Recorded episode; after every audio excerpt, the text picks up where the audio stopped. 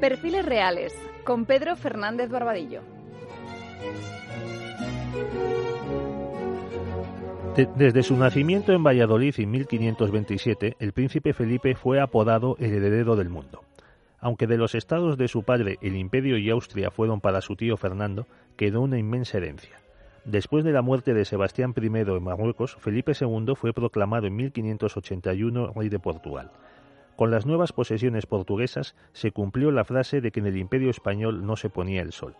Pero su extensión, así como la diversidad de pueblos, intereses, lenguas y leyes, lo hacían difícil de gobernar. Felipe fue el primer príncipe destinado a heredar toda España y por eso adoptó como título el de Príncipe de las Españas. Fue además constructor del Escorial, que no es solo panteón de los Austrias y basílica, sino también universidad y biblioteca. Igualmente fue un gran mecenas de las artes. Cuando sucede a su padre, en 1556, se empeña en conseguir la paz con el gran enemigo de España, Francia, lo que consigue en 1559. Sus planes son enfrentarse a los musulmanes, ordenar la hacienda, ya que tuvo que suspender pagos en 1557, colonizar América y expandir el poder naval, pero solo dispuso de unos pocos años. A finales de los años 60 estallan varios conflictos, la sublevación protestante en los Países Bajos, que se extendió durante 80 años más, y la de los moriscos en Granada. A la vez, los turcos seguían avanzando en el Mediterráneo. Felipe logra vencer a los moriscos y luego a los turcos en Lepanto. Esta batalla y las campañas posteriores eliminan la amenaza turca. Queda solo la molesta pero soportable piratería berberisca. La inglesa Isabel apoyaba a los flamencos y azuzaba a los corsarios contra los convoyes españoles. La operación para desembarcar en Inglaterra en 1588 fracasó, pero al año siguiente la contraarmada de Drake, que atacó La Coruña y Lisboa, fue vencida.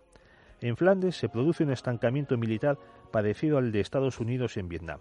Al final de su vida, Felipe trató de salir de los Países Bajos y los cedió a su hija Isabel Clara Eugenia, casada con el archiduque Alberto de Austria.